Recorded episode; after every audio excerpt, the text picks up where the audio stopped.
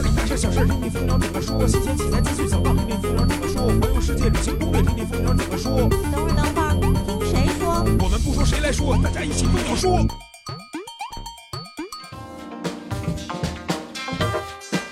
摄影谁来说？摄影蜂鸟说。大家好，我是主播老衲，欢迎大家收听最新一期的蜂鸟说。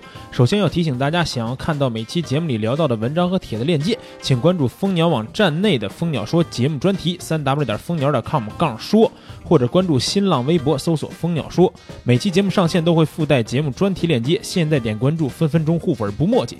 另外要提醒大家，赶紧拿起手机搜索微信订阅号蜂鸟说，点了关注，我们还是好朋友。下面进入今天的蜂鸟制造。刚刚过去了一个周末，老衲一直忙碌在 PNE 摄影器材展的现场，跟我一样闲不下来的，当然是我网心情的小编们。他们在展会里走访探寻，就为了给大家带来一系列精彩的报道。所以本期节目，我们首先送上就是蜂鸟网对2016 PNE 的全面报道专题。在这个专题内啊，我们的编辑几乎是对展会内所有的展台进行了拍摄和报道，不仅仅有图片、文字形式的传统文章图赏，更有展会寻宝的视频送给大家。在这个页面内，我们对本次展会上一些新鲜好玩的器材进行了试用，还通过视频记录的形式，让您可以更直观的了解这些新鲜玩意儿。如果说您没有机会呢，亲自到现场来逛展，那这个专题您就一定不能错过了。提醒一下大家，专题页面必须用电脑来观看，微信订阅号的文章是无法看到这些内容的。说完了咱们小编给大家带来的专题报道，再说说老衲在展会上都干了些什么吧。其实，在上周五第一天的展会结束以后，老衲就和一位神秘的美女摄影师给大家带来了一篇又好玩又有福利，还很无下限的文章，告诉大家男摄影师和女摄影师在这样的展会上分别都会拍点什么。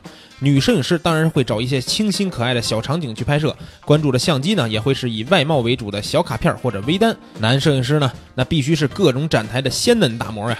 据说男摄影师拍模特还不是谁都拍，必须是人美声甜、胸大腰细、臀翘活好不粘人。尼玛，你这是挑模特呢还是挑媳妇呢？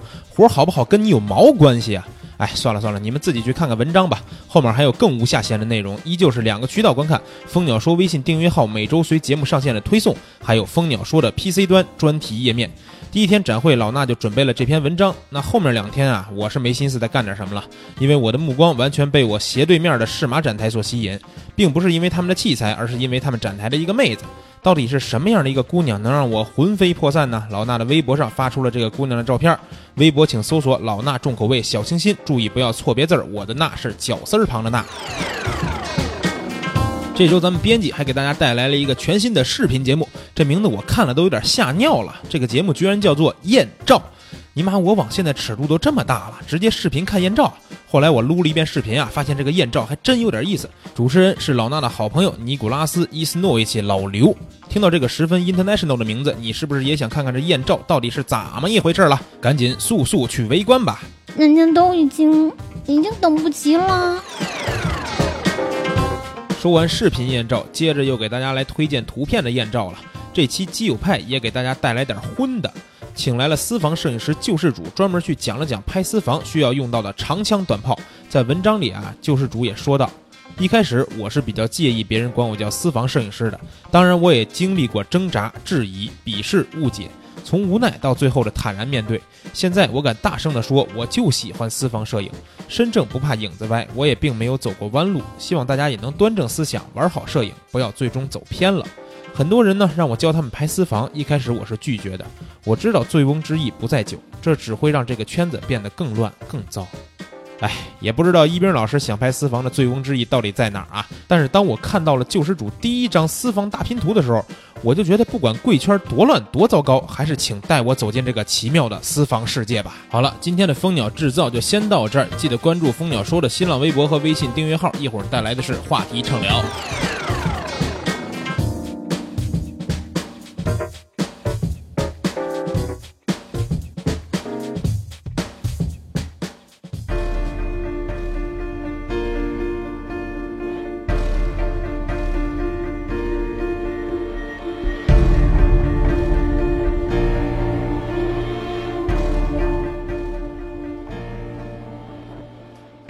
好了，咱们回来本期的话题畅聊环节。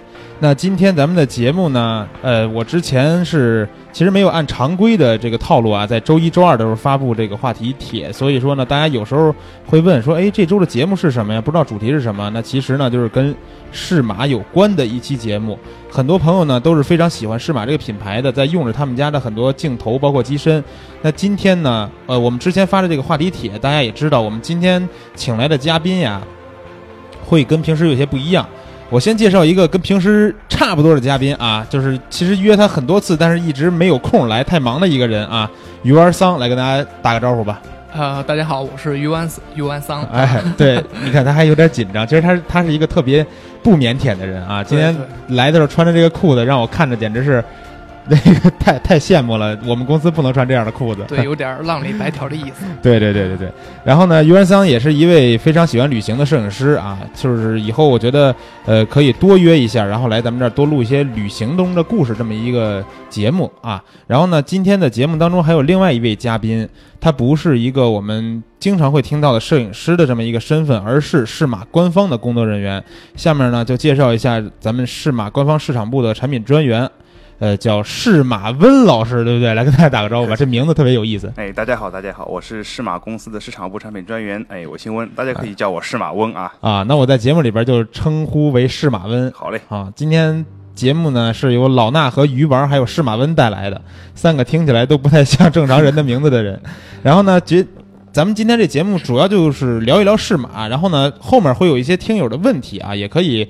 既然咱们就把这个人家官方人员都请来了，对吧？所以说呢，也可以有很多问题，咱们直接去问适马到底是怎么回事儿，是吧？要的东西为什么还不出，是吧？这个问题我相信很多朋友都问了。不过我觉得还是要先介绍一下，就是说适马这个品牌，在我刚开始玩摄影的时候，呃，我了解到的一些镜头是特别特别便宜的，然后当时呢是心里边会想，就是说。呃，这么便宜的一个镜头，是不是跟原厂的差距会比较大？然后呢，当时也没有太敢去尝试。但是自从这个呃 Art 系列镜头出来以后，我对不光是我，我觉得所有的这个网络上的人对适马的看法和感官都有一个完全的改变。所以这块儿我也先先让这个适马温老师来给解答一下吧，说这个二零一二年到底是发生一个什么事儿之后，适马就突然崛起了。哎，好。那我相信很多影友用户，包括我们喜欢摄影的朋友，可能都知道，二零一二年时候，适马它是掀起了一项巨大的一个创新的一件事情吧。嗯，就是在二零一二年的秋天，也就九月份的时候，那时候正好是德国 Photokina 的时候。啊，对。然后适马就发布了一个一个 ACS 叫 Sigma Global Vision 的这样一个概念，就推出了一个三条产品线的这样一个概念。分把所有旗下的镜头呢是分成了 A 系列，就是 Art，嗯，然后 C 系列就是 Contemporary，嗯，还有一个就是 S 系列 Sports，把所有的镜头呢归成了三条产品线，嗯，那这个呢可能也是以前其他厂家从来没有去尝试或者说过，呃，或者想过去做的这样一件事情，就是以它产品的一个设计理念为主导来分自己的产品线，而不是简单的根据镜头的一些焦段啊去做它这样一个产品线，嗯，那其实这个当时产品线分完以后。是在那一年直接推出了这个二的系列的新镜头，对吧？对对对，就在这个产品线推出以后，这个概念推出以后呢，是马就是立即的在每一款产品线的下面发布了一款镜头。嗯，那 Art 系列呢就是三五一点四，嗯，然后 C 系列的话是十七七零一个半幅的挂机头，嗯，然后 Sports 系列呢就是幺二零三百和内光圈二点八这样三款镜头。啊，对，幺二零三百这头，哎，鱼儿你用过他们的长焦吗？呃，长焦这块还是真没用过，因为我最开始对适马的印象是那幺二二四这块啊，还有一个特别特别牛的是那个大炮，两百几百来着，两百五百，两百五百，肯定二点八，对对对，那个太棒了，我看着都不敢碰。对，那个就是其实每年在这个 PNE 展会上啊，对对，就是都得露，适马展台最吸引人的就是那颗大鱼雷，对吧？很多朋友都会想说这是一个什么样的镜头，但是好像。还还真没见过，就是说这个真实中啊，就是我们平时会调侃嘛，说如果用这镜头，大家出去的时候得带一个助理，专门给拎着箱子，你得雇个人专门扛镜头的。我觉得得得得弄一车啊，对，得弄一小拉车是吧？旁边拉着，要不然这个一般人是拿不动这镜头的。然后这个我刚才说它的运动系列镜头，呃，幺二零三百对吧？恒定二点八那个，当时其实我们在前年的时候是。拍那个南美南美德比杯，我是有幸用了一下那镜头，然后当晚就是是第一次用那头，然后呢。也没经过什么磨合，但是最后的表现让我觉得我个人是特别特别满意的，然后特别喜欢的那个镜头，因为毕竟来说就是呃长焦头有很多呢，光圈儿可能不会达到说二点八这样的恒定，对对，所以说呢，在夜晚，尤其是其实大家会看现场，感觉有点亮，但是其实你在拍高速运动的时候，这个快门是要跟得上的。对二点八恒定是一个特别有用的一个东西。然后呢，我觉得那颗头整个的表现也是非常没有任何问题的。然后我觉得这个二零一二年产生的这个三条产品线，到现在为止应该是大家最熟悉的，就是平民的用户来说吧，最熟悉的应该就是二的系列镜头了。对，同时那个阿特系列镜头，这个嗯系 A 系列呢，也是所有这整个三条产品线里面产品现在是最丰富的这样一个系列。嗯，对对对，主要还是以一些大光圈定焦镜头为主啊，那嗯很多黑科技也是在这里面诞生的。对对对，呃，我觉得就是适马被称为黑科技这个事儿，就是从适马的官方角度去看，你们觉得这个词儿用的怎么样？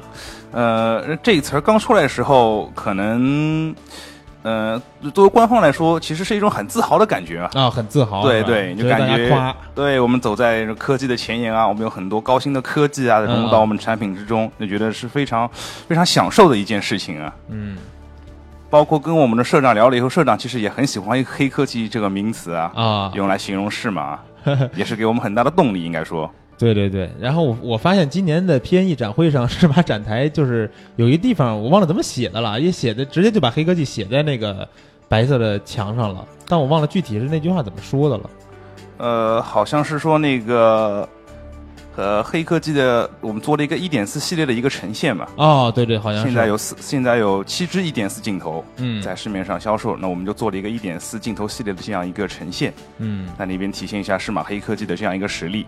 对，那其实我觉得，呃，施马被称作为黑科技，可能是我们理解为是由镜头系列来领头出现的，但其实机身系列也有着非常不错的表现，对吧？下面就要问一下鱼丸了，因为鱼丸这块儿用的最多的这个，你也是算是黑科技产物的一个受受益者，对不对？对对对，啊，那你用的最多的这个机身，其实就是刚才我也问了一下，就是适马的这个 DPQ DPQ 系列。对对对对，你可以先介绍一下为什么你是什么契机选择的这个机身？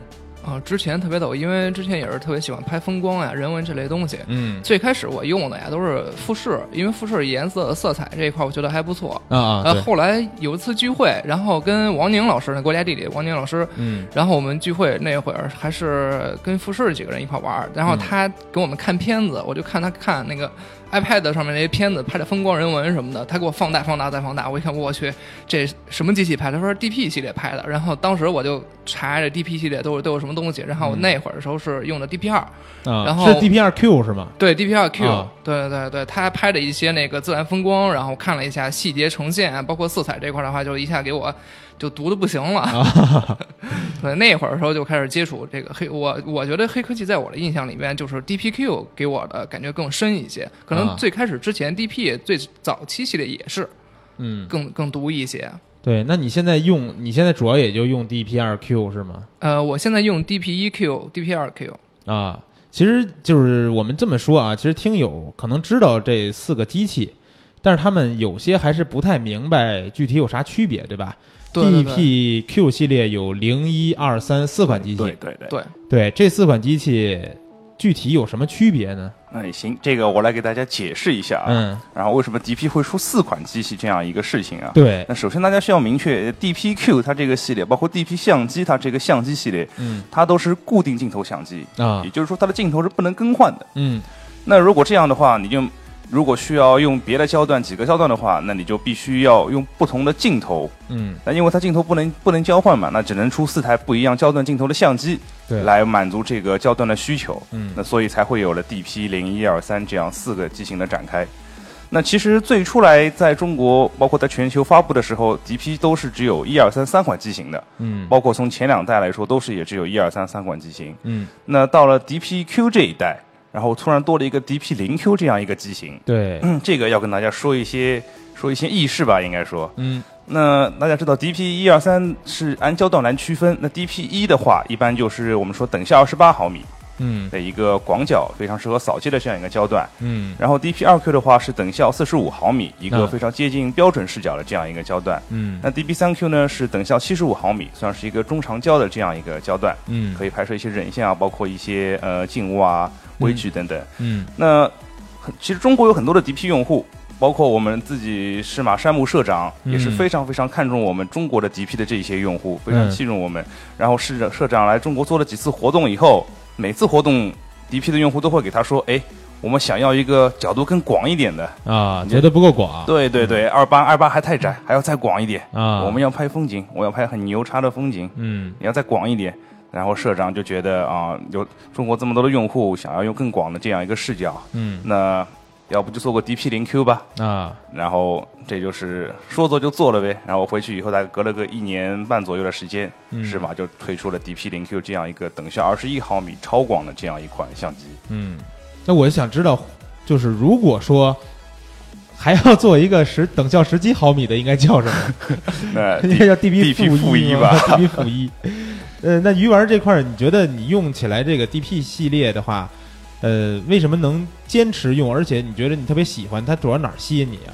呃，其实其实我有一个电影情怀，就是我特别喜欢那个二十一比九的画面。哦，对，因为其他的其他的相机都没有这个功能，因为你像如果你拍完之后后期再裁，那其他的相机你说那个一般都是两千万像素，嗯再好点三四千万，嗯你裁完之后的话也剩不了多少了。有时候对构图也有影响。对对对对，其其实这些东西在拍的时候，前期构图是最好的，你在后期构图的话就会影响。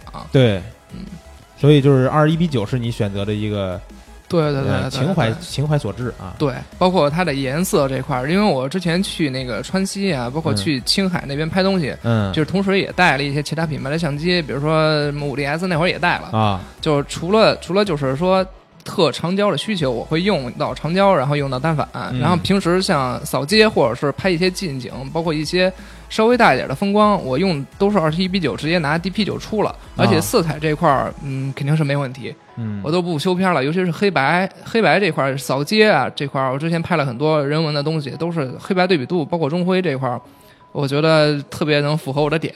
嗯，我觉得就是鱼丸说的这个色彩的问题，是不是跟它的 X 三这叉三的传感器有很大关系？，对对对，因为嗯大家知道适马 DP 相机系列用的是比较特殊的一个技术的这样一个专利吧，应该说也是只有适马才有的这样一个叉三构造的专利。嗯它就是传感器的话，它不是单层，它是三层立体式的这样一个构造。嗯这样的话呢，它就可以通过光的波长，它的波光光不同的光颜色波长不同嘛，嗯它可以分三层把光线里面的信息呢完全吸收进来。嗯那嗯这样的话，可以在后期的一个色彩还原，包括整个一个质感的体现上呢，做到更好的这样的一个处理，嗯，也是适马叉三非常大的一个特征。对。那下面我要还要问一下这个鱼丸啊，就是你对于适马 DBQ 这个机器的外形你怎么看？啊、说实话啊，其实这外形我最开始第一眼看的时候就跟鞋拔子似的。很多人称称呼它为这个黑科技鞋拔子。对对对嗯对对，就我觉得就是，其实这个机型设计的还还比较比较合理一些，因为它比较宽窄。嗯然后放在就是包里的话，就排一排，你要拿几个机器的话比较方便一些啊。你要啊比较宽呀什么的话，可能就没那么方便了。嗯，那你当时用的时候，就是你对这个外形也是比较好接受的，对吧？对我比较好接受，因为最开始的话，我我因为我是一个外贸党，包括我最开始看 Art 系列镜头的时候，最开始那个哎，我因为我用的是五零嘛，因为、啊呃我不喜欢是比如说一个镜头上面又又有什么红啊什么的红圈儿什么的这些东西，其实我看着比较烦躁一些，啊因为纯黑色的带一点点，比如说银色，其实看着就挺挺黑科技的，我觉得就特别符合我。我的点也是啊符合我的点，比较喜欢纯粹一点的东西，感觉对对对对对，其实看着就挺唬人的。你纯黑的，一看挺神秘的，还是啊。那它这个就是 DPQ 系列，当时为什么会考虑做出来这么一个外形？因为从来没有相机应该做成这种形状的，对吧？呃，是这样啊，嗯其实这这好正好跟大家聊聊 DP 这个相机这个这一个产品系列啊。嗯那其实我自己是适马用户，嗯那其实我最早接触适马也是在零八年的时候，啊也就是第一代 DP 发布的时候，嗯我才知道有适马这样一个公司这样一个品牌的。嗯那可能很多用户他是从 DP Mario 那一代，就是零二一二年发布的那一代 Mario 啊。第二代的时候才就跟现在看起来是少了一小下巴的那对对对对？对对对。嗯。那其实二零零八年的时候就有发布了第一代 DP，啊。然后那个时候形状、造型、造型什么的，其实还挺正常的，嗯。就是一小方砖嘛，黑色的，啊，对，对对，便携一点的。嗯。然后到了第二代 DP Mario 的时候呢，那小方盒子稍微变大了一点，嗯。嗯，手感什么的也稍微好了一些。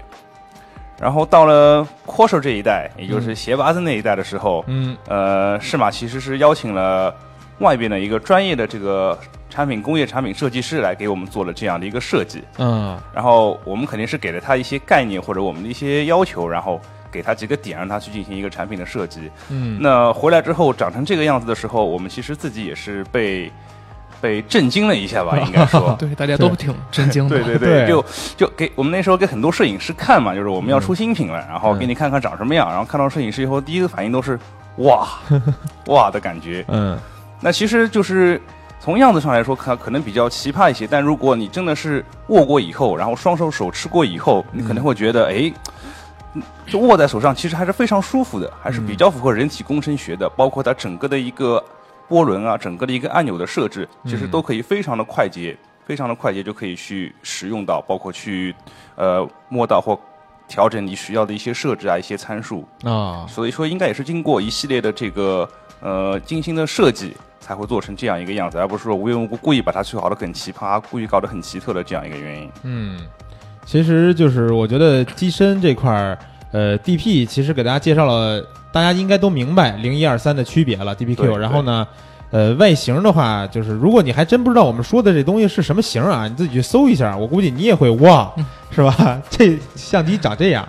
然后呢，我觉得还需要去跟大家聊的一个全新的这么一个机型，也是我比较关注的。在之前的节目的蜂鸟制造里，我也跟大家说过的啊，就是适马的 SD 系列的这个哦去年年底刚出的这两款新机，对对？吧？是呃，这两款机器这个新品有什么特色吗？呃，这两款机型呢，应该说又是一个黑科技的传承吧，嗯包括大家看到它的外形也是又要哇一下。对，嗯看我看到外形的时候，以为是一个那种高端的，就是那种就是电影机呢，你知道吗？啊，啊，那这次 SDQ 呢，它是推出了两个版本，一个就是 SDQ，另一个呢是 SDQ 的 H。那嗯主要的一个区别呢，就是在它传感器的大小上，嗯一个是使用了 APS-C 的 C 化服务，嗯另一个还有一款 H 的话，就是使用了一个 APS-H 的大一圈一点的这样一个画幅。嗯那像素呢也是稍微有一些不同。嗯那这次最大的一个改进或者说一个升级呢，就是它这一次 SD 的系列是作为了一款无反相机来推出到市场上的。对，之前呢，适马的 SD 系列全部都是那个单反这样的一个相机系列。嗯那这次呢，是把单反的那个反光镜给拿掉了，嗯作为一款无反来推出到相机市场上。嗯，其实这个相机就是进军无反市场，无非是说现在不光适马在做，所有人都知道这块儿是有很大的一块市一块市场，对吧？有很多人都愿意去购入无反相机的。但是现在就是说，呃，索尼做的非常不错。对，我们的这个适马的 SDQ 系列，呃，不是呃这个 SDH 这款相机，如果说在无反市场上来说，它会有什么优势？呃，一个就是适马这个大家知道，还是刚刚说的那个问题，适马它是有叉三这个感光元件的这样一个啊独家的加持，对，这是非常大的一个优势。嗯那同时呢，因为大家知道适马是一个专业的镜头生产厂商，嗯所以在镜头支持这方面呢，适马的 SDQ 系列也是有一个非常大的一个优势在这里。啊那，包括现在 SDQ 它使用的就是适马原来那个单反的 SA 卡口，嗯那所以其实像适马的 Art 系列啊。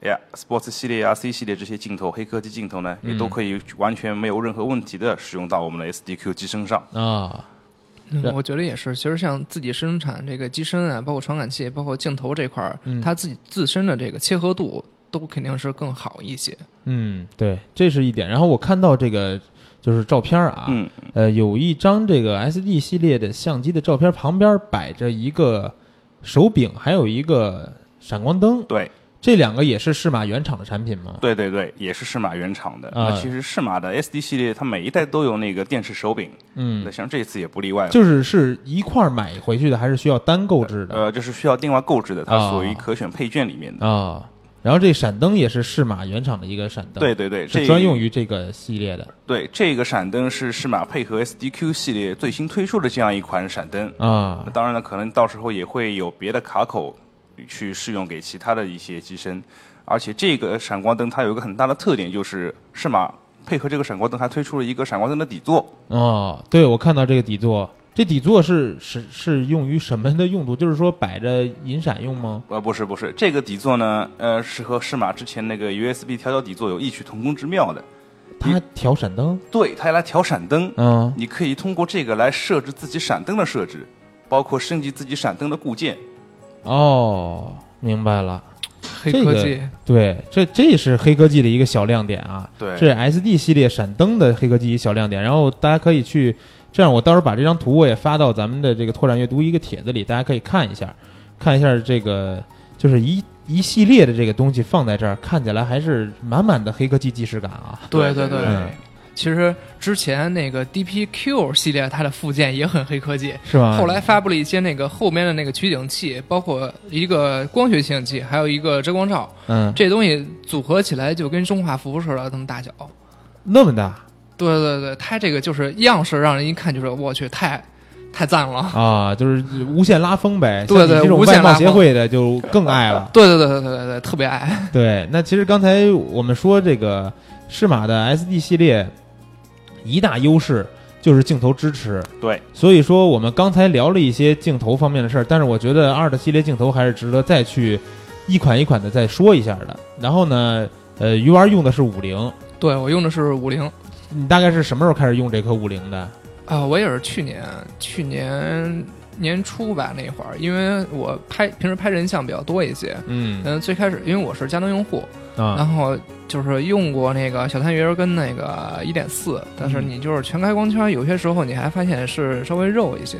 后来就是跟适马这边就是用了一下那个五零 ART 这边，嗯，就觉得它的那个解析度啊什么的都，就尤其是晚上这块儿，尤其是那个晚上光线比较乱的时候，它的那个包括周边解析度呀，包括中心的解析度，我觉得都还是，呃，特别理想这种状态。嗯，我觉得呃，因为我五零这个我还没用过啊，我用过三五。它让我来用的话，因为我自己我也是佳能的用户，然后我用的之前是这个五零一点四的佳能原厂那头。呃，有一点让我比较头疼的吧，就是这个对焦速度。然后适马这个三五我用的时候，因为我没有用过五零的对比，但是我用三五的时候，我觉得对焦速度让我很满意，所以说我也是特别爱上了三五那颗头。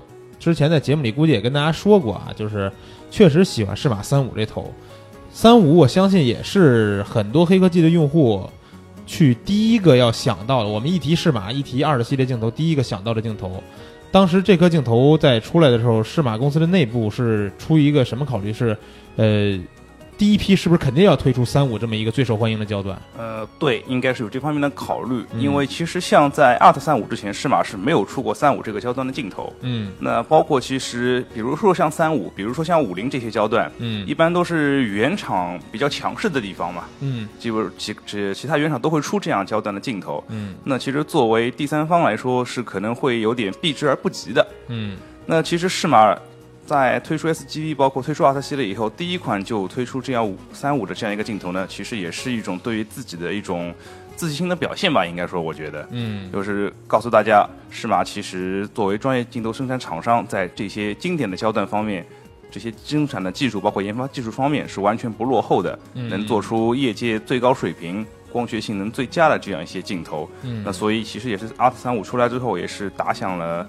整个适马黑科技进军的第一第一炮吧，应该说啊。然后记得那会儿刚三五那会儿刚出的时候就挺轰动的，其实对特特别轰动，因为就是用完之后的，不管是说从我们呃平民用户的这个角度来说，我们就看片子来说，包括从这个其他一些专业机构的，不管是各方面打分儿啊什么的，就是让大家非常的惊艳，说这颗镜头居然会比说。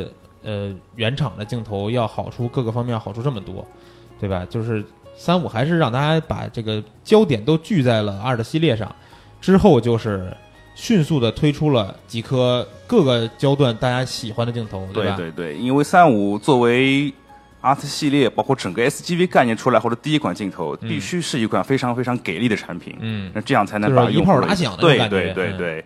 所以适马也是倾注了非常非常大的一个心血在里面。嗯，那三五出来以后，然后到了一三年四月，立马就出了另一款黑科技的产品。嗯，十八三五恒定光圈一点八。嗯，这一款镜头的规格也是当时出来之后，全世界应该说也是比较震惊的这样一个对规格对对，当时一看那参数，觉得也挺奇葩的。那个参数当时就是让很多人，呃，有那么一句话嘛，就是说，适马？你们到底还要多黑科技，对吧？幺八三五完了还做到恒定的一点八，呃，这个镜头当时在我记得也是赶上应该是一年的 PNE 之前吧，啊，对对对，啊，然后当时那那届展会，我第一时间我就先去数码展台看了一眼，看了一眼那镜头，然后当时我们的编辑也是去现场直接去实拍，看看这个幺八端再开一点八是一个什么样的效果，然后也很不错，对吧？而且这个到现在为止，我觉得做到这个专门给 APS 杠 C 画幅的相机做的这几个镜头，都是那种就是你别人不太敢想的那种对对对焦段加恒定光圈的感觉了，对吧？包括后面应该是还有一个呃五零一百的，五零到一百，然后 f 一点八，对对，也就是这上一周上一周刚刚推出的，嗯，那个也是五十一百恒定光圈一点八的，应该是十八三五之后第二款 APS-C 杠幅的一个一点八恒定光学变焦系列的镜头。对，在 P1 展会上，五十一百一点八前面站的人那也是 人山人海。啊，对，今天也是可以直接对用，对吧？嗯，对，它这颗头我觉得就是巧就巧在让很多喜欢拍人像的这个朋友吧，可以直接就是拥有了三个人像特别适合的焦段等效之后，而且关键是都能用一点八。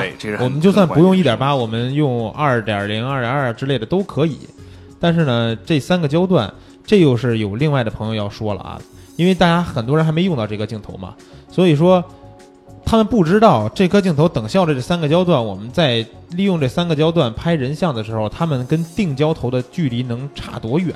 因为我们说变焦头它毕竟是肯定不如定焦头的这个成像要好的嘛。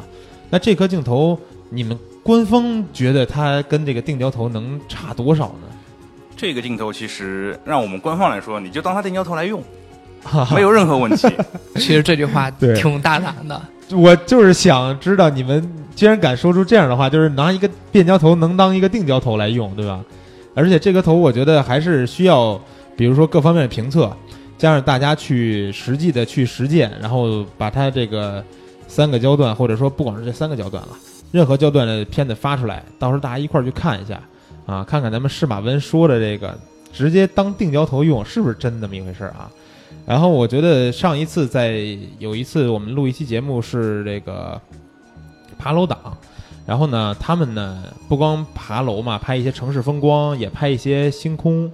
然后他们当时过来的第一个事儿跟我说的，并不是说今天要跟我来录节目了，而是当时跟我说啊，是马要发了一颗二零二零定焦，那颗镜头应该是所有的风光爱好者、星空爱好者，呃，真的是第一时间如果能买到会去买、会去用的这么一颗镜头。因为为什么大家敢直接买呢？因为之前已经有很多镜头给大家铺垫了，告诉你这个系列的镜头成像是没问题的。然后呢，如果有二零，然后又是一点四这么一个光圈儿，相信这个对拍夜晚，尤其是星空非常有用，对吧？当时二零这颗头就是出来也是你们考虑也是给这种星空用户吗？对对对，也是有这方面的考虑，因为这二零是一个超广的这样一个焦段。嗯，那在之前呢，超广焦段的话，基本上没能把那个最大光圈给做到多大，基本上二点八就差不多了。二一、二点八，再广一些的话就，十五、二点八这也比较多。嗯，那适马是全球第一个推出了二十毫米一点四这样一个规格，那对也非常非常的呃，也是算一个 非常非常黑科技吧，应该说。对，那同时这款镜头堆料是堆得非常厉害，嗯那所以它的前组包括它的整个最前面的那一片非球面镜片，嗯口径也是非常非常的大。嗯那在拍摄夜晚的时候呢，尤其是拍摄星空的时候，嗯。其实它的整个一个前组的它的一个镜片的一个通光量，嗯。整个的一个开口的设计应该说非常非常的重要。嗯。因为大家可能知道，拍摄星空的用户可能都知道，嗯、你晚你越晚上的时候，它有一个叫星空五百法则，嗯。就是你要用五百的感光度去除以它的这样一个焦距，然后达到一个最佳的一个曝光的时间。嗯。那你的光圈越大的话，你的曝光时间可以越有效的缩短，那这样你获得的照片纯净度越高，对，包括你的整个一个拍星空的话，不会发生很明显的脱尾现象，这个是非常非常重要的。嗯。那也是二十一点四非常大的一个这样的一个优势。对，但是也有朋友就问了，就说之前呢，呃，我们明明有一支二四一点四了，对吧？就扩大了四毫米的一个广度，然后还要做一颗全新的镜头出来，就是他们会想，就是说，呃，为什么要发一颗这么接近的镜头？或者说，就是有一些更贪心的网友会觉得说，为什么你们不做一个十七或者十八一点四的定焦，对吧？嗯，呃，二十二四。呃，三五五零这些都是适马的现目前的一个在售的一个产品系列的焦段。那其实大家可以看到，尤其是像广角镜头，嗯你不要看这四毫米的一个差距，这其实视角的话还是差的非常非常多的。啊你，像二十毫米的话，基本上它视角就是在一个九十度左右的这样一个视角，嗯应该说非常非常的广了。包括我们说回来，我们说到，呃，再往广一点说的话，比如说我们说十二二四这样一个超广变焦，嗯，那，呃，别的厂家也做过十一二四这样一个超广变焦，对，你不要看这只差了这一毫米的这样一个这个一个焦距，嗯，也是优势是吧？这优势应该说是非常非常的强大，嗯所以这其中的价格差的也是非常非常的多。嗯越广一毫米，你这整个视角就一个开阔度就完全不一样。啊，嗯所以说这么说下来，四毫米的这个广度还是非常对对对有有必要的。，对对，更何况还是一个一点四光圈的这样一个镜头。嗯，一元，你平时用这种广角头多吗？呃，我要么就是鱼眼，啊要么就是长焦或中中间焦段。我冲击力的话，一般都是比较跳跃型的。啊，对，之前最开始的话用幺二二四，嗯对，那会儿时候录一些风光啊什么的，觉得呃周，因为最开始也是看那个呃那个那个器材帖子嘛，嗯看器材帖子，看它那个周边成像质量什么的，一看还行，价格也便宜，嗯，就直接就买了一个，然后试了一下，觉得哎还行，那用用起来也不错，反正是，啊就就那会儿的时候，那是我第一个试买的那个镜头。啊，那会儿就是，那你也算是一老用户了。对对对对，后来就是因为那会儿呃之后的话就全是微单了，嗯对，再后来的话就 DP 出来之后就换 DP 了。啊，对对，等于说 DP 还是把你真正领入黑科技这这个大家庭的一个重要的产品了，对吧？SD SD 考虑考虑要用一下吗？呃，肯定是考虑，因为最开始的时候，因为 DP 出来的东西就就让我觉得就很满意了。嗯 SD 这块的话，就是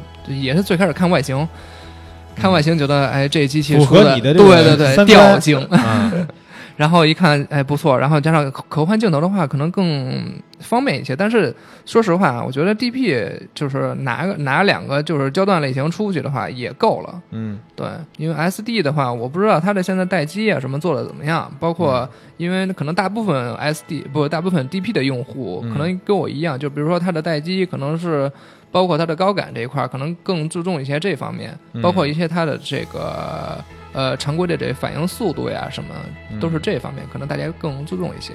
啊，哎，这又说回 SD 这机器了，它这个电池待机，包括这个续航怎么样啊？呃，目前是还没有发布很确切的官方这样一个数据，啊但这次的电池是全新设计的，嗯，跟以前的 SD 都不一样，包括跟 DP 的电池也都不一样。嗯，包括刚刚我们说到 SDQ，它有一个电池手柄，嗯那里面其实是可以放两块电池进去。嗯那等于说你配合机身里一块电池的话，你加个电池手柄可以有三倍的续航这样一个能力。啊，对，手手柄有用了。对，因为之前我们也是录了一期，就是索尼的这个微单的系列嘛，他们这个机器用户有一个很大的痛点呢，就是电池的这个问题。所以说，我觉得现在无反的市场上，可能很多朋友都会对电池有一定的自己的这个看法，就是到时候看看吧。如果说电池如果有优势的话，也是很大的一个优势。，对对对，嗯，毕竟无反跟单反，可能有时候单反现在电池还是一个比较保守来说比较有优势的地方了。因为无反它可能因为都有电子取景器，对，都各方面都费电，对对比较耗。电。对，然后这个二的系列镜头，我还有一个，呃，从我个人角度来说啊，比较有疑问的一个镜头，呃，就是您您知道我要说的是哪个头吗？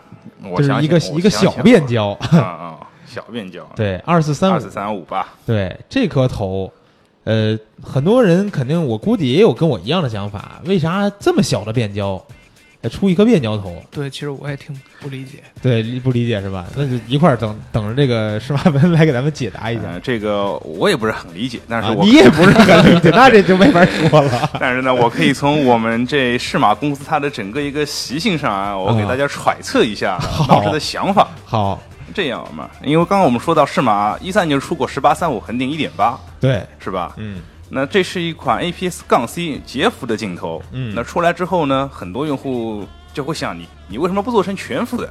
啊，对，这个对吧？也是我我自己也有这么一问题。可是可是大家又得想着吧，你十八三五一点八，你半幅的镜头已经做出来这么沉这么大，嗯。九百克重那么长，嗯。你如果要把它做成全幅覆盖全幅像场的话，那镜筒你得宽个最起码两圈吧，哎，对，你也，这个重量得最起码乘个二吧，嗯。那这样一款镜头你会拿出去用吗？嗯，你会带出去吗？成那个大鱼雷了，是不是？对啊对那呃，那适马呢？其实刚刚说回我们说回我们这个适马公司，它这个习性啊，嗯因为适马是非比较非常特殊的这样一个公司，嗯适马它不是上市公司，它是一个家族企业，嗯，对，对吧？我像我们现在这代的社长就是我们第一代老社长的儿子嘛。嗯，那家族企业，他还缺不缺干儿子啊？呃，家族企业它有它的一个很大的特点就是，很多事情其实是社长一个人说了算，啊。就，是可能我想这么干了，我就能这么干，我不需要去顾虑太任性就是比较了任性。我不需要去顾虑董事会啊什么，因为我不是上市公司，不要去顾虑这些事情了。哦，那比如说像二四三五，乍看之下可能这个你变焦比连一倍都没有到，嗯。这么小的一个变焦比，还这么大的一个镜身，这么重的一个重量，嗯。但是你能把它做到恒定光圈二，这是一个之前没有人尝试过的这样一种事情。啊，那适马呢，就最喜欢做这样的事情，我发现了，对吧？就是各种不管是哪个焦段啊，对。哪个定焦变焦，就是在推出的时候，前面都会加上一句话“全球首款。对，”，对吧？哎，最近这最近这句话好像被禁用了，我们不敢 不敢不太敢乱用 不。太敢用了，是吧？对所以现在不让用这全球现在这个广告广告法改过了啊，嘛？不能说那么绝对，是吧？哎，对对对，啊所以我们可能是全球首款对对对对对对，我们我们得加个星号，稍微解释一下。啊，不过别家估计也不也出不来了。对，那所以就是有有这样一些规格，就在可能性上也许是可以实现的时候，嗯那可能作为别的厂家来说，那哪怕可能他们会想我们生产出来了，但是如果没有人买的话，包括整个这个这个提案如果被董事会否决的话，那岂不是就浪费时间又浪费研发经费啊之类的？嗯那适马不会，适马可能觉得，哎，这个好像在技术上有可能实现，那我们就做做看吧。啊。那一不小心，哎呀，就做出来了。对我，我记得之前听说，其实适马好多这些镜头的话都是属于限量的，嗯。因为他们厂厂家可能就是说我生产这个镜头系列，生产如果量过大的话，可能另一个镜头系列的话量可能就呃是说对对对，因为它的它的产能它的产能是固定的，你这个生产多了，可能另一个镜头那个型号的产能它可能就会下降。哦，尤其是这个像十八三五、像二四三五这些恒定光圈镜头的话，嗯。它的生产加工难度非常非常的高，嗯因为是恒定光圈，所以整个生产周期也非常非常的长。嗯就所以作为一般的厂家来说，他肯定不太不会太愿意去做这方面的这样一个尝试或者这方面的一个呃实验。对，所以我觉得就是说完了这几个机身和镜头系列啊，我觉得既然话不能说那么绝对，但我觉得适马也可能是相机界最大的黑科技了，对吧？只能说咱们就可能是。然后这个话题畅聊最后一环最后一个问题啊，我还有一个小小的问题要让这个温温先生来给解答一下啊。最近推出了一款转接环儿，MC 杠幺幺，对这个是主要服务什么用户的？可以给咱们朋友们介绍一下，因为我觉得很多人会用到。啊、对，这个其实之前也是有很多用户，包括很多影友，他的有一个反馈吧，嗯就是希望适马可以开发索尼一口的这样一个无反的这样一个呃呃卡口的这样一些镜头。嗯那适马是也是考虑到这方面用户的一些需求，因为其实像很多在用适马镜头群的一些用户的话，他可能在做一个双修，啊，对，它既有那些呃单反的机身，同时也有微单的机身。嗯那怎么能够让这些镜呃这些用户手里的镜头，适马的镜头的这样一笔资产，能够把它最大化利用起来？嗯呃，之前适马是有过一个卡口转换服务，嗯，这个也就是适马对于镜头是资产的这样的一个概念的一个理解。那那这次的一个转接环呢，也是另一个可以说对于适马镜头是资产的这样一个概念的一种推广或者说一种坚持。嗯那就是它能够把适马。呃，推出的索尼卡口镜，呃，佳能卡口镜头，包括适马推出了自己适马卡口的镜头，通过转接环，嗯给转接到索尼 E 卡口机身上去进行使用的这样一个转接环。哦，然后最近好像也是。呃，各方面的评测都有，对吧？对对视频的试用都有，就是这个转接的效果还是没问题的，对对对，肯定是没问题的。然后我觉得索尼的无无反的这个微单的用户可以去关注一下啊。如果你手里正好有适马的头，不管是啥口的，就是佳能口或者适马口，都可以转到你自己机器上用了。对然后或者说就是适马习惯于解决大家的问题嘛，对吧？对，你有有适马镜头想用在无反相机上，啊，你也可以买 SD 系列了，对吧？那我们连无反相机都都给你备好了啊，你直接可以用这个机机身。然后我觉得今天的话题畅聊时间也差不多了，但是呢，呃，今天呢还有一些问题要让两位待待会儿去咱们一块儿探讨一下，就是一些听友的留言了。没问题。然后呢，咱们就是稍事休息一下，一会儿带来这个网友互动环节，看看大家都有什么问题要问适马的，好吧？好，好的，为了避免有些朋友没有收听上期节目，在这儿还是要再次告诉大家，我们在互动环节之前增加了一个全新的环节，叫做“蜂鸟说小课堂”。之前我们蜂鸟微课堂以及蜂鸟说的各个平台上都会有一些听友给我们提出问题，那我们就特别邀请到蜂鸟微课堂的老师，再给大家做一一的解答。同时，也欢迎大家搜索添加蜂鸟说的微信订阅号，可以把你的摄影问题留言给我们，我们在后面的节目中会陆续为大家解答问题。下面就进入本期的蜂鸟说小课堂。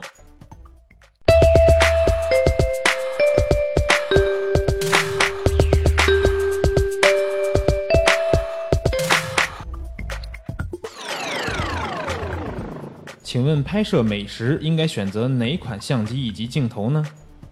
嗯，从拍摄美食来说吧，呃，这是一个非常有趣味性的题材。首先来说，我们的很多的美食呢，从加工上来说是非常漂亮的。如果我们抛开啊纯商业摄影来说，就是我们个人的喜好，那么我个人认为，相机上没有什么特别多的一个呃条件。嗯、全幅的单反相机、半幅的嗯单反相机，还有啊无反类相机啊，都可以拍摄这类题材。由于这类题题材呢，它对速度的要求不是不是很高。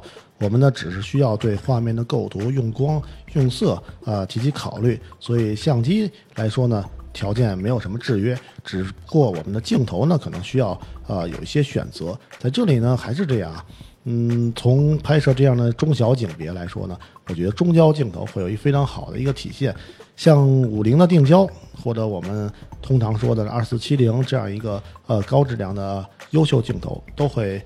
对画面呢有一个非常好的呈现，而且变焦镜头来说呢，使用可能更加方便一点。呃，由于我们的近距离的拍摄，对画面构图来说呢，我们会有一更好的一个呃操控，由于它可以从广角到中焦的一个变化。呃，定焦镜头的使用来说呢，可能需要我们呃前前后后的移动，上上下下的啊挪动那个相机的机位，这样会有一比较好的效果。但是呢，这两种镜头呢都有各自的特点。呃，可能定焦镜头的大光圈呢，会使我们的画面来说呢，景深的控制的非常理想。呃，变焦镜头呢，可能从操作上来说呢，会有一个呃简便的一个手段。呃，两类镜头的画质，我觉得都不是问题。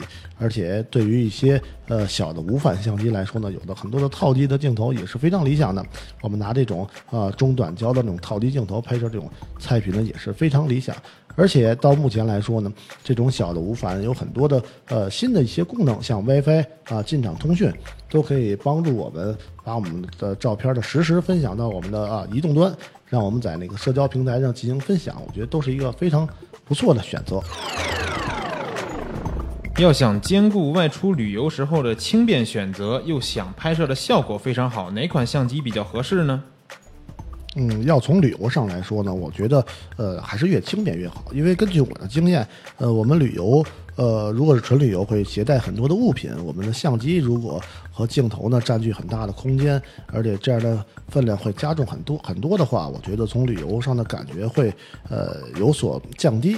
呃，在这类题材里面呢，我更推荐于现在呃更加的发展更加速度更快的啊无反类相机。我觉得无反类相机呢，呃小巧轻便，比单反相机要小很多，而且来说呢，它的传感器图像传感器呢会有一个比较大的一个尺寸，有的是全幅，有的是 APS-C 的画幅。呃，从画面的具体质量来说，没有和单反的有明显的差别，只是在高感光度的情况下呢，可能无无反相机呢略逊于啊啊传统的啊单反数码相机，但是呢，这个可能都不是问题，因为我们旅游的时候很少在特别光线极差的条件下进行拍摄，所以在这类相机里呢，我觉得无反类相机，索尼和佳能都是一个很好的品牌。像索尼最近几年推出了很多的无反类产品。呃，这样的话呢，我觉得我们购买最新型的产品会有一非常好的效果。而呃，佳能的呃无反类相机呢，我个人认为呢，它对焦速度是它的一个优势，所以有一些我们喜欢在旅游的当中呢抓拍一些场景的话，我觉得佳能也是一个非常好的选择。在灯光快速切换、光效变化复杂多样的舞台或者婚礼现场，如何进行有效的预设测光呢？要说到在这种光线变化非常复杂的情况下，要提前的预设测光是一个非常难的问题，而且是对于呃不管是业余或者专专业摄影人来说都是一个挑战。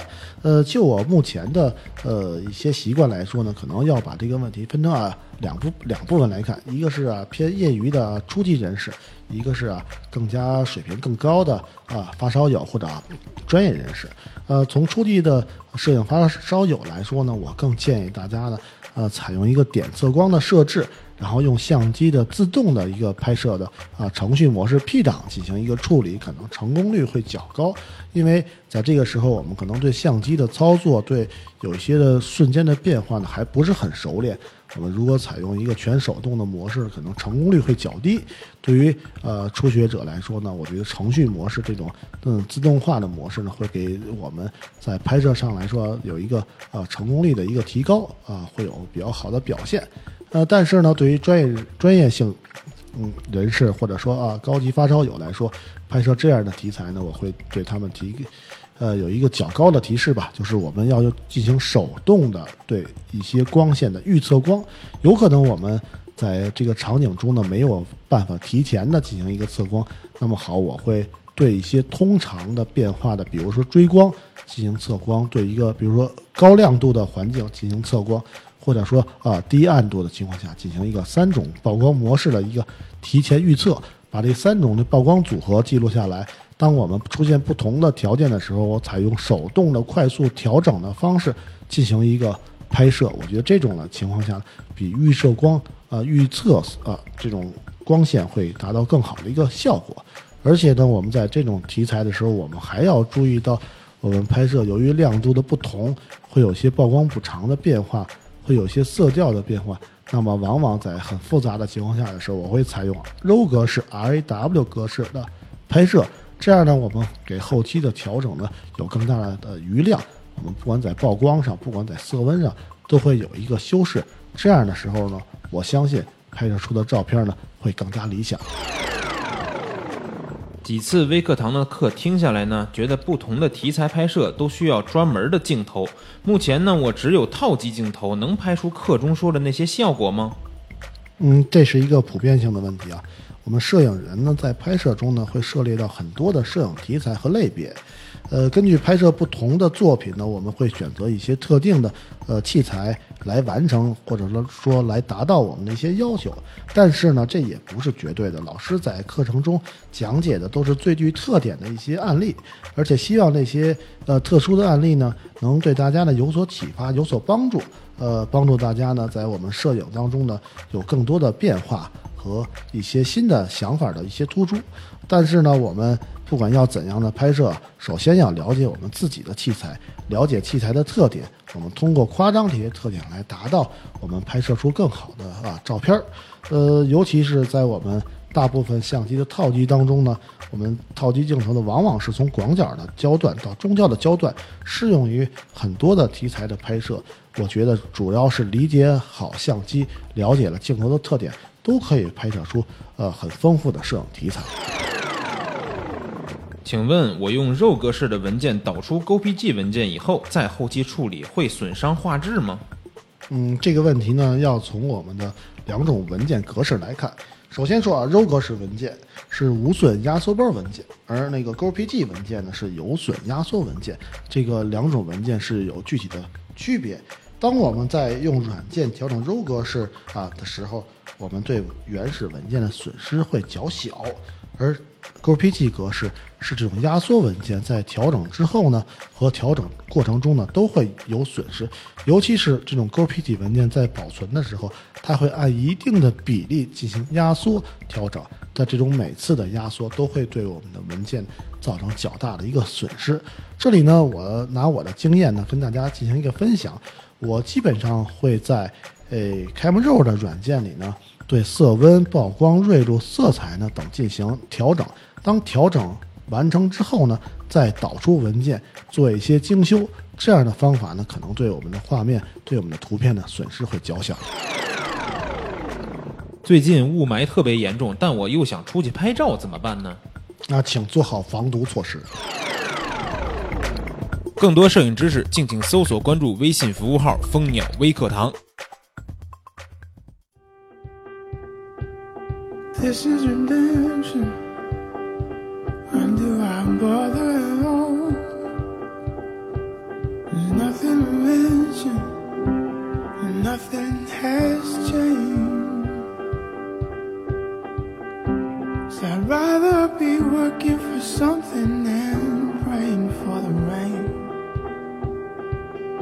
So I wander home to someone else's shame.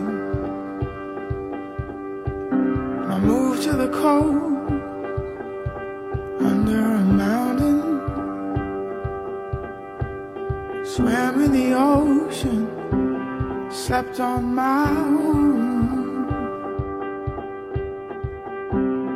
Turned out I would watch the sun cut rivers through the bay. I remember all the things my mother We don't eat until your father's at the table. We don't drink until the devil's turned to dust.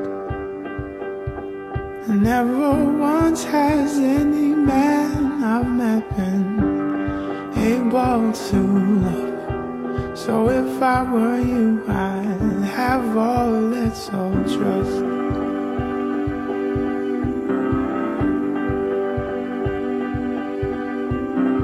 Two thousand years now, been in that water.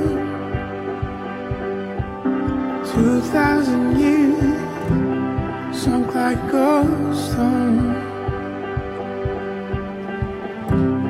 Desperately reaching for nets that the fishermen had thrown.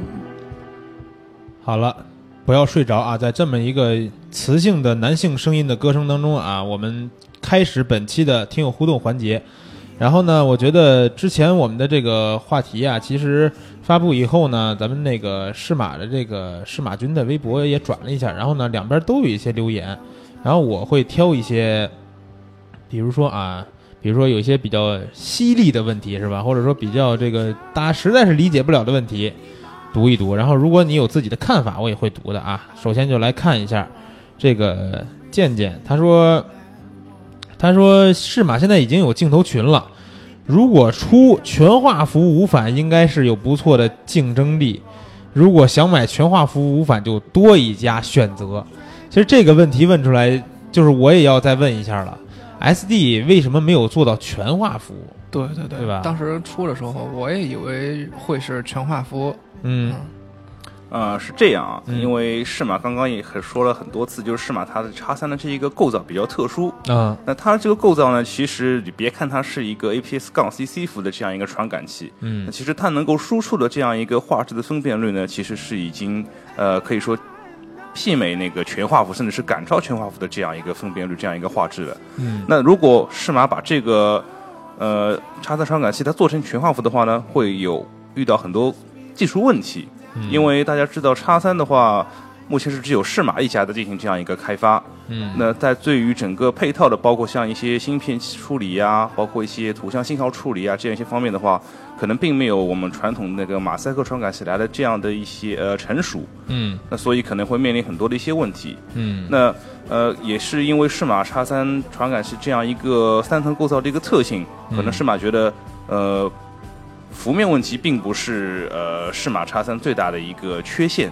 也就是说，适马可能觉得目前来说，可能 APS 杠 C 或者 APS 杠 H 这样的一个画幅的话，是比较适合适马目前叉三传感器发展的这样的一个呃呃优势吧，应该说，嗯，并不是说全幅就一定代表高画质，或全幅一定代表怎么怎么样，还是要找到最适合的这样一个画幅来呈现叉三的这样一个优势。嗯。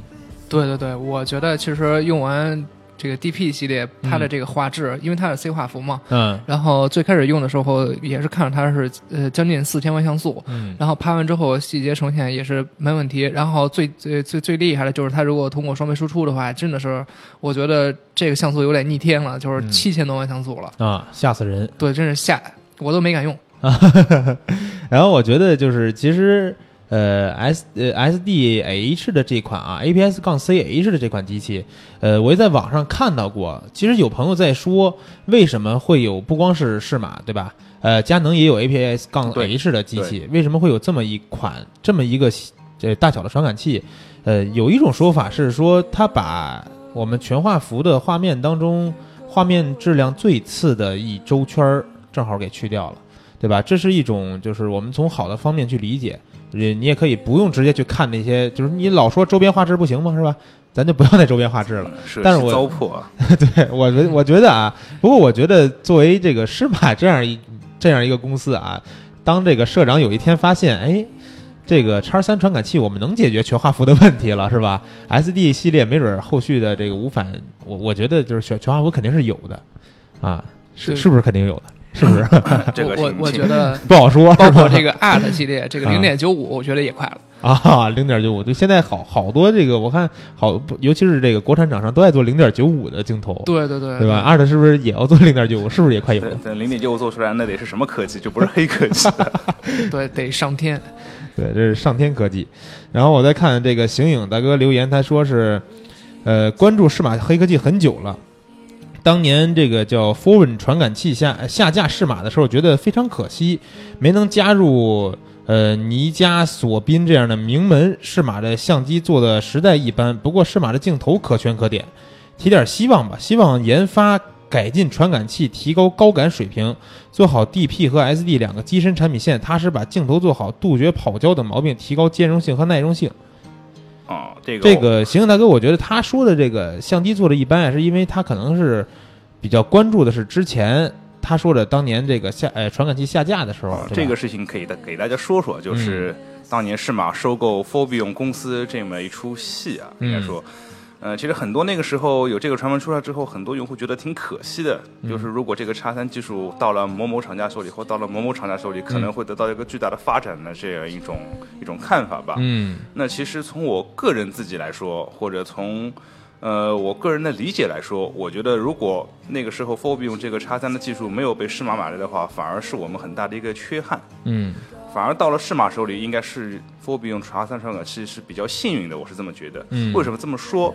就是嗯、呃其实不光是影像这个照材行业，从我们很多其他的这样一些产业当中，大家就可以看到，有一些比较出类拔萃或者比较突出的一些小品牌，它出来以后出名了以后，很多大公司会去收购。嗯，那收购完了以后，大家可能就再也没听到过那个小公司的名字了。啊对，因为它有些大公司收购完了你以后，就把你扔那边不管了，嗯它，是让你自生自灭，你只要不能影响到我原来产品的线路啊这样的一些事情。是有一种收购叫避免竞争，吧对对对，对，所以我我个人理解来说，因为我是很喜欢适马叉三这样一个相机的 DP 相机的，所以我是觉得叉三这个技术到了适马手里，正是因为到了适马下面，它才能发展到今天，嗯还存活在这个市面上，并且在一个个一步一步的往前进。哎对，有道理的。对，如果没有适马，估计也没有这么任性的机型出来。对，我觉得就是有这么一个任性的公司和社长啊，才会把很多别人不敢想的想法去做出来。对，我觉得这其实也是一种情怀。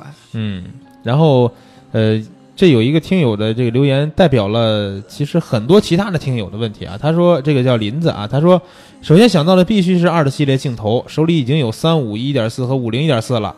话说啥时候出八五一点四啊？只等适马发力了。八五一点四不光是他一个人的想法，对吧？我估计咱们这个适马军的微博上天天都有人去烦他，就说这什么时候出八五一点四？看了好几个都在说八五一点四。总觉得进入二零零一六年以后，这个耳边就不断回响着 ART 八五一点四这几个数字。对啊就是为什么用户做梦都有这声音？用户这么需要这个东西，为什么还不出？这个嗯、呃，首先要说适马，它现在有一款八五一点四的镜头，嗯虽然不是 ART 系列的，那款镜头呢，其实画质也是非常非常的优秀。嗯那为什么还没有说 ART 八五一点四？这个其实我也没法给出确切的答案，因为哦产品研发这方面我们也没办法涉及到。哦那只能说，但是就是内部消息也没有说对对对，啊但但是我相信 肯定是会有的。啊，那是吗大家也知道比较倔嘛，呃我既然要做这样一个规格，我一定把它的这个规格出来的性能做到最佳。嗯如果我出来性能，我如果觉得它还不够好的话，那我宁愿先不出。对啊，追求追求极致。对，等我哪天能够把它做到极致最好了，那我再把它给拿出来。啊，就是这个简单点说，就是只只想拿出最好的，对对对对。嗯，不能说为了大家的需求这么快就把一个不完善的产品推出来。对对对嗯，那如果是马冷不丁或者说急急忙忙的把八五一点四拿出来，但是可能性能没有得到大家认可的话，那觉得反而不是一件好事情。嗯，对。然后这李铁军这留言其实也是这问题，他说司马军为毛还不出八五 A？求蜂鸟说这问题就这问题吊打司马军，已经吊打过了啊，朋友，吊打过。哎呀，好痛啊，满身伤痕啊！嗯，大家也听到这个答案了啊。到时候如果出，必定是一特别好的镜头。然后呢，再看看这个，嗯，指尖上的微尘啊，他说的也比较多。他说买不起原厂，苦等大石码发力。鉴于蜂鸟说发的图，本人对适马新机器可是抱有满满的抱怨。为什么适马的外形设计这么激进，感觉像是外星人入侵后的设计？不不说 DP 系列奇葩的这个 L 形状啊，呃，为啥几年磨一剑的适马微单，就是说的这个无反手柄不给小拇指留地方？这个问题有人说过吗？就是 SD 的系列，他说的肯定是，哎，好像有人提过这么一些问题。呃，是小指就别扭吗？还是怎么着？这个可能可能也是当初为了考虑到，因为 SDQ 有电池手柄嘛，它嗯可能是更考虑加上手柄以后这样一个整体的一个平衡性，嗯所以可能就没有装手柄的时候，它的造型可能会奇特一点。但如果装上手柄以后，你就会发现，哎。这个东西啊，突然之间就就像一个完成体一样的，就是它要和手柄在一起，它才是一体的。对，啊就是说你必须得买手柄。这这话不是我说的啊，对，然后他他他最后一句也说的是，非要玩家买手柄才能解决强迫症的问题吗？对，你就得买手柄。然后其实他还提了，就是他他最后这个问题我就先不说了啊，就是他也是问的镜头啥时候出的问题，后面还有都有问这个问题的，他也说的是八五 A 啊，然后这个呃喊我元哥，他这个问题呢，其实也有其他人问人问的啊。我说的一些主要的问题，都是先给大家解决一些很多人都提的问题。他说的是，适马为什么会跑焦呢？真是佳能用户心中的痛啊！呃，这个问题这有点犀利哈。关于跑焦的问题，嗯呃，有这样的问题，我们也不怕不愿承认嘛。但首先大家需要明确一下，或者说大家需要先知道一下跑焦是是什么原因、什么现象。嗯呃，可以这么说吧，跑焦它其实是由于单反这个构造所发所产生的这样一个现象，并不是说适马镜头才会跑焦。嗯。其实我可以这么说，只要是单反镜头，都会多少存在跑焦现象。在单反机身上，嗯。对对，因为大家知道单反为什么叫单反，它有一块反光镜嘛，对，所以它的一个对焦的模块其实是在反光镜的下面的。嗯，那你在取景器里看到的，其实是通过反光镜反射出来的。那其实就是说，你看到的和实际上相机它取景对到的地方，其实是有一些误差在里面的。嗯那其实就是一个镜头和机呃和机身契合度的这样一个问题。嗯那我可以说两点，首先一个大家可以知道，单反机身里基本上高端机型都会有一个呃自动对焦微调、跑焦微调的这样一个功能。啊，对吧？那为什么会有这样一个功能呢？呃，肯定首先不可能是原厂它为你，它为了让你使用副厂机身才给你配的这么一个功能吧？嗯它不会那么好心，是吧？另一个一点就是，如果大家使用 LV 实时取景的话，应该就不会有任何跑焦的现象所产生了。嗯是因为如果是通过 LV 实时取景的话，它的反光板是预升的，它直接是使用传感器那个对焦模块来取景的。嗯所以我刚刚也说了，所以去跑焦的问题的话，是因为那块反光镜所造成的。这也是为什么大家在无反或者说微单相机上从来没有发现过跑焦现象的产生。啊，那适马对于呃适马镜头有出现跑焦现象的呃这个问题呢，也是推出了一些解决的方案，比如像适马的 USB 调焦底座，嗯。那可以让用户自己在家里对跑焦的一些镜头做一些微调的调整啊之类的。嗯。那这个其实也是适马能够做到了最大的一个极限，对于现在这样一种问题，嗯。也是把这样一些权限下发给客户，发放给用户，让用户自己可以进行一些及时的解决，嗯，也是说做到仁至义尽吧，应该说。对，但是在无反上面就是会很好的解决这个问题啊。对对，其实这个这个刚才这个关于相机的单反和无反的这么一个差别的问题，在咱们前面索尼的这期节目里边啊，胡渣老师也是给出了一些很明确的答案，告诉为什么说单反相机上容易跑焦。所以说呢，下面这个问题，这个叫这是这这这两个字儿我不太认识啊。金山金山油啊，这这同学，然后他说的是，他也说的是，先说的是这个跑焦的问题，然后呢，这个问题我觉得就是两期节目里边都给大家解决过了啊。然后它下面一个问题，其实是我觉得还挺有新意的啊。他说适马有没有推出轻便镜头的计划？简单点来说啊，它这个问题简单的意思就是说，出一些一点八或者二点零的镜头，哎，又小又便宜，当然是在保持画质的前提下，有这种计划吗？还是说我们就就做一点四目前来说可能是没有这方面的计划，啊？因为你又要画质好，嗯你还要轻便，嗯光圈还能尽可能的大。嗯，那你要马儿跑，要马儿不吃草嘛，这不就是？对你你咋不上天呢？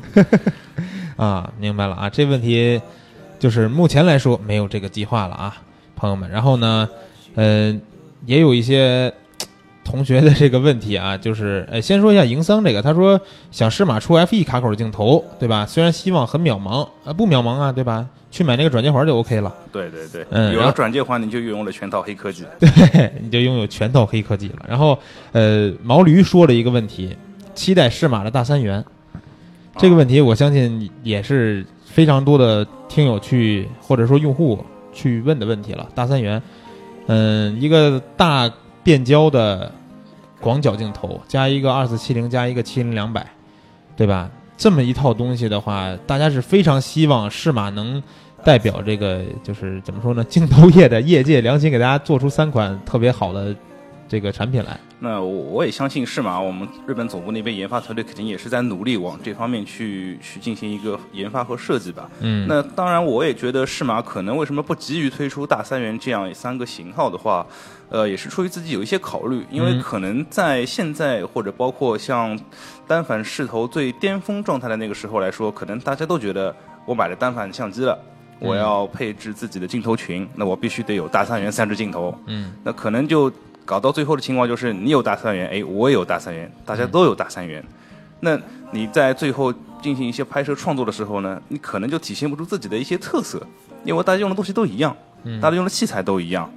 那适马呢，可能更希望用户是能够去体验一些比较特殊的、比较有性格的这样一些器材，或者说一些焦段和一些镜头，能够来满足自己的一些比较独特的这样一些拍摄需求。嗯可能我觉得还有一个原因就是现在像微单、无反这些比较盛行，然后也是一方面吧，会影响到大家的一些选择。因为像之前的话，可能大家对单反这一块比较热衷一些，现在像像像这无反这些东西一出来之后，可能大家的转向就更偏向于轻量化。嗯，对，而且我觉得就是当很多朋友都是，嗯，当然我们说很多时候大家在拍一些风光或者是旅行途中啊，呃，用到变焦镜头会比较多，但是其实，呃，你如果说是真是多几个焦段的定焦镜头。拍出来的作品一定也是不会比大三元去差的，对吧？对对对，其实我嗯出去拍东西的话，呃，大部分时候是拿定焦，因为我觉得其实你用用好一个镜头，你什么样的画面都能拍出来。嗯就你可以用用这个焦段去发挥它，发挥出这个焦段的优势，去去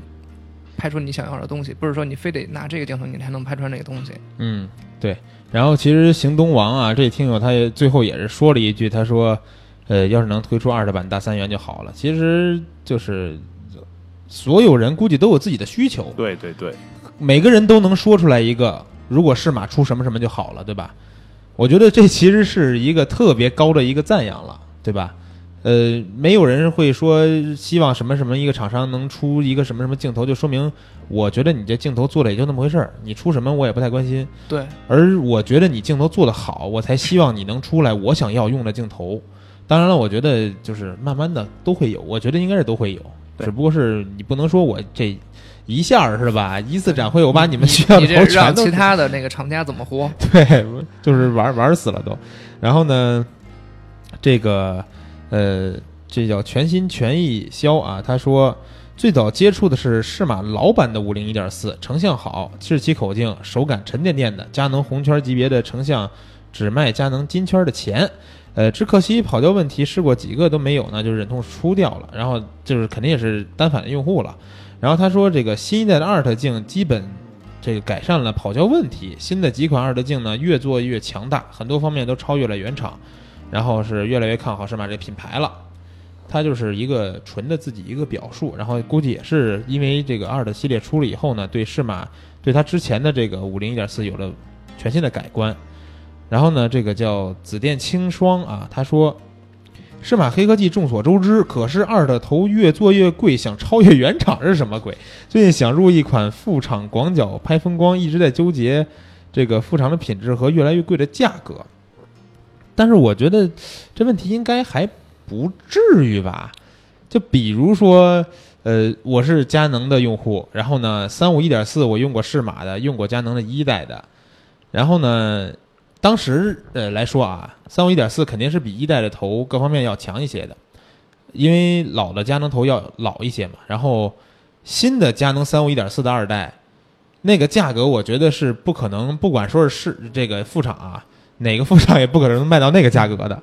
所以我觉得就是不可能还想赶超原厂的一个价格，它只能说是比原来的老的系列会贵一些，对吧？呃，是这样的，就可能很多用户一开始挑选适马镜头，嗯。他可能就是选择适马的原因，是因为可能适马镜头一个是性能还不错，强调性价比嘛。对对对，嗯性价比比较高。那其实作为适马来说，呃，这是一种首先被认可的这样一个情况。嗯那作为我们自己品牌的一个发展的趋势来说，嗯肯定是到后面希望用户选择镜头的时候，不是因为适马的镜头便宜去选择适马，嗯而是因为你是适马这个品牌的镜头，我才去选择你。嗯那对于售价这方面来说的话，那适马肯定也是会尽可能的最合理化的去制定这样一个价格，能够让你在这个价格买到呃性能最好的这样一个产品。嗯，嗯，我觉得就是，呃，目前来说啊，像你提的这个问题呢，呃，我是没有感受到啊。不过，还是这么，还是一句简单的话吧，就是说，呃，同样的一些价格的产品放在那儿，大家自然会选择一些，呃，我认为更好的、更好的器材吧。嗯、然后这个你微笑时美好说，真想问问老衲，适马二的三五和二的五零有没有宾得口？据说这俩头都不错，可就是找不到宾德口，这个是真没有吧？呃，三五一点四我记得是有宾德口的，是吗？二的系列对，Art 系列三五是有宾德口的，哦，那 Art 系列五零就没有了。没有了。啊对对那明白了，就是三五你可以去买一个，而且我觉得就是鱼丸虽然说用的是五零啊，但我还是更喜欢三五。如果说我我也爱拍人像嘛，我是爱比较喜欢用这三五。啊，我平时要是拍一些扫街什么或者小人文，包括一些小的环境人像的话，还是偏向于三五。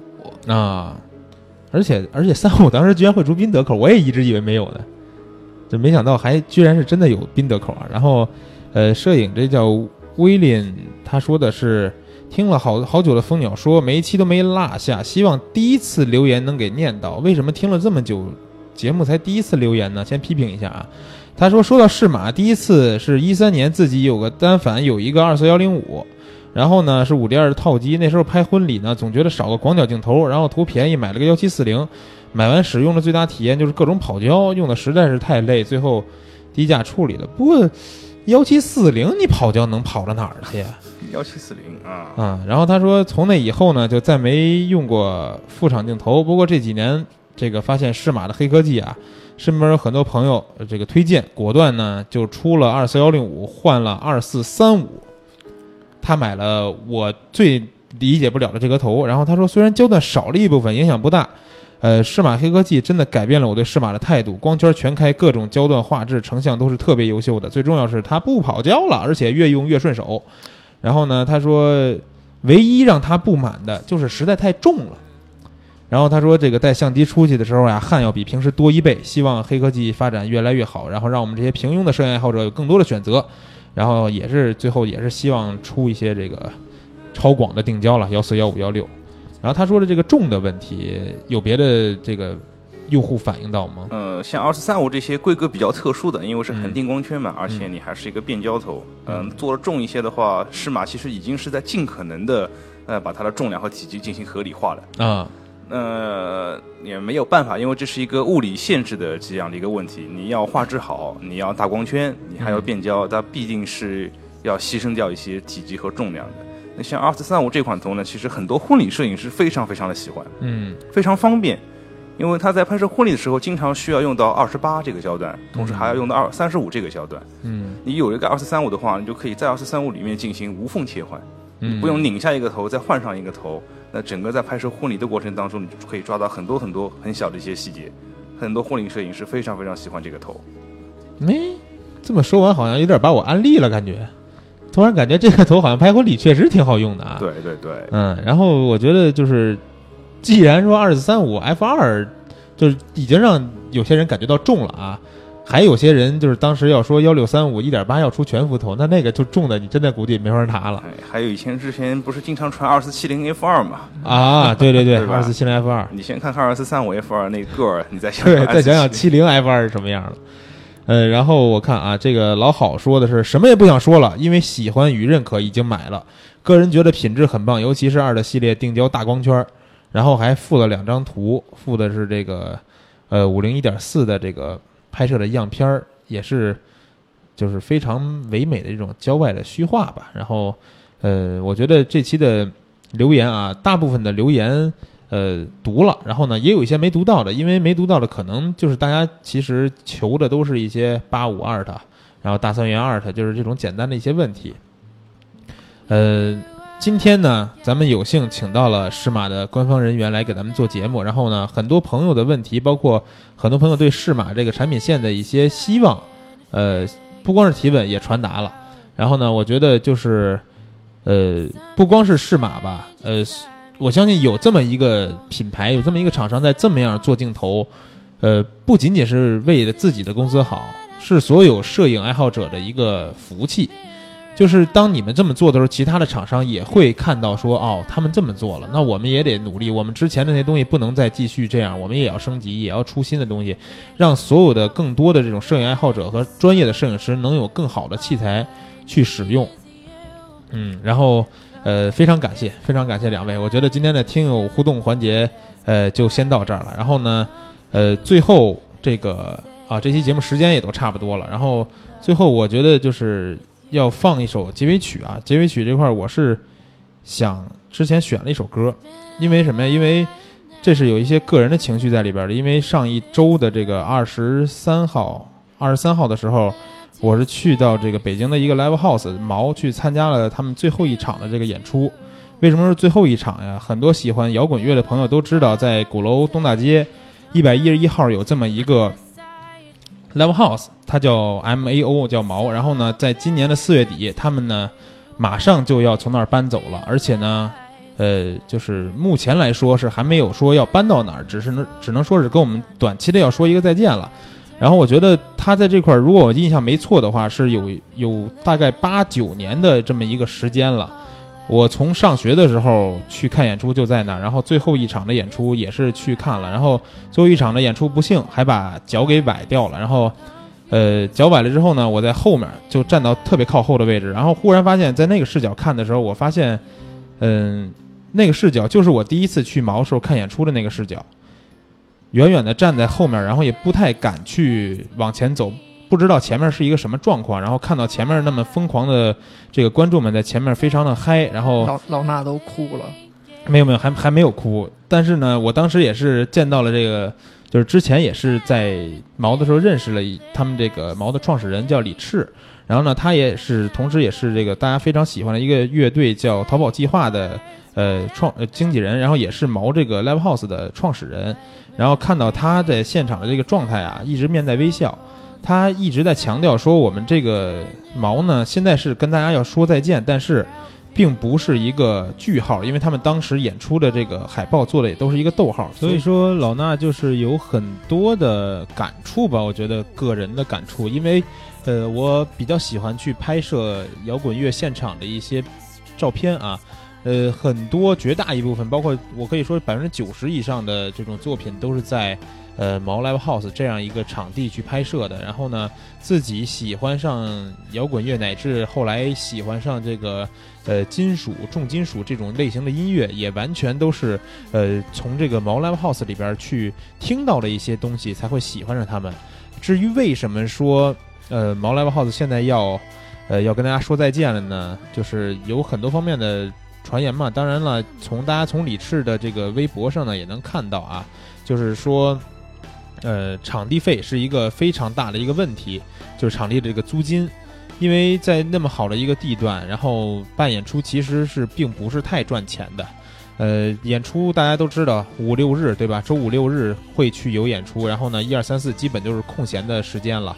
然后呢，而且还有很多的这个乐队演出，我们知道票并不是特别的贵，有时候你包括有一些场子三十五十八十都会买到这种现场门票，你算一算一一场下来，他们那么一个地儿也不是那么大啊、几百人能有多少钱？然后所以说支付场地费是很难的一个问题，这也是中国摇滚乐必须要面对的一个问题。就是麻雀瓦舍之前也是有一次，对吧？去支付不了这场地费，然后宣布去搬家。然后呢，毛现在这样一个做法，也是我觉得，呃，李赤自己的微博上也会说啊，我们不是再见，我们只是为了更好的未来。然后呢，呃，目前还没有选好新地址，选好新地址以后一定会。一定会告诉大家，而且呢，我觉得很多很多，当天晚上一样啊，很多人在整个演出结束之后，已经到了凌晨，还是不愿意离开，还是愿意守在那儿。然后像我一样，我觉得就是因为那个地方给了我们太多人，就是自己青春时候一个去宣泄、去去聆听的一个呃这么一个场所吧。有太多人的青春都都是怎么说呢？寄放在了毛，然后当天晚上二十三号晚上去把自己的青春领走。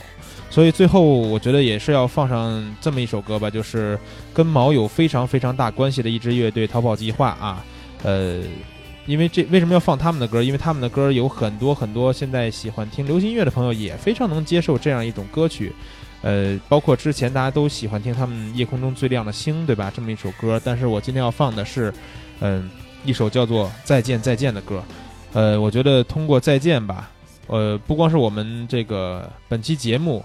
要再见了啊！我觉得毛也是要再见，但是再见并不是永远啊！我觉得，哎呀，说的有点跑题了啊！所以说呢，在这个音乐中结束本期的节目，最后再次感谢咱们今天两位嘉宾于丸桑和啊施马温。之后呢，咱们再约别的节目去给大家聊一聊，好吧？好，咱们下周再见。再见。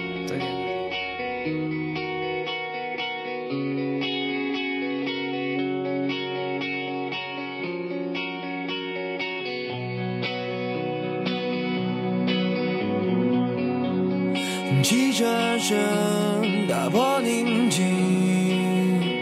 听得见却看不清。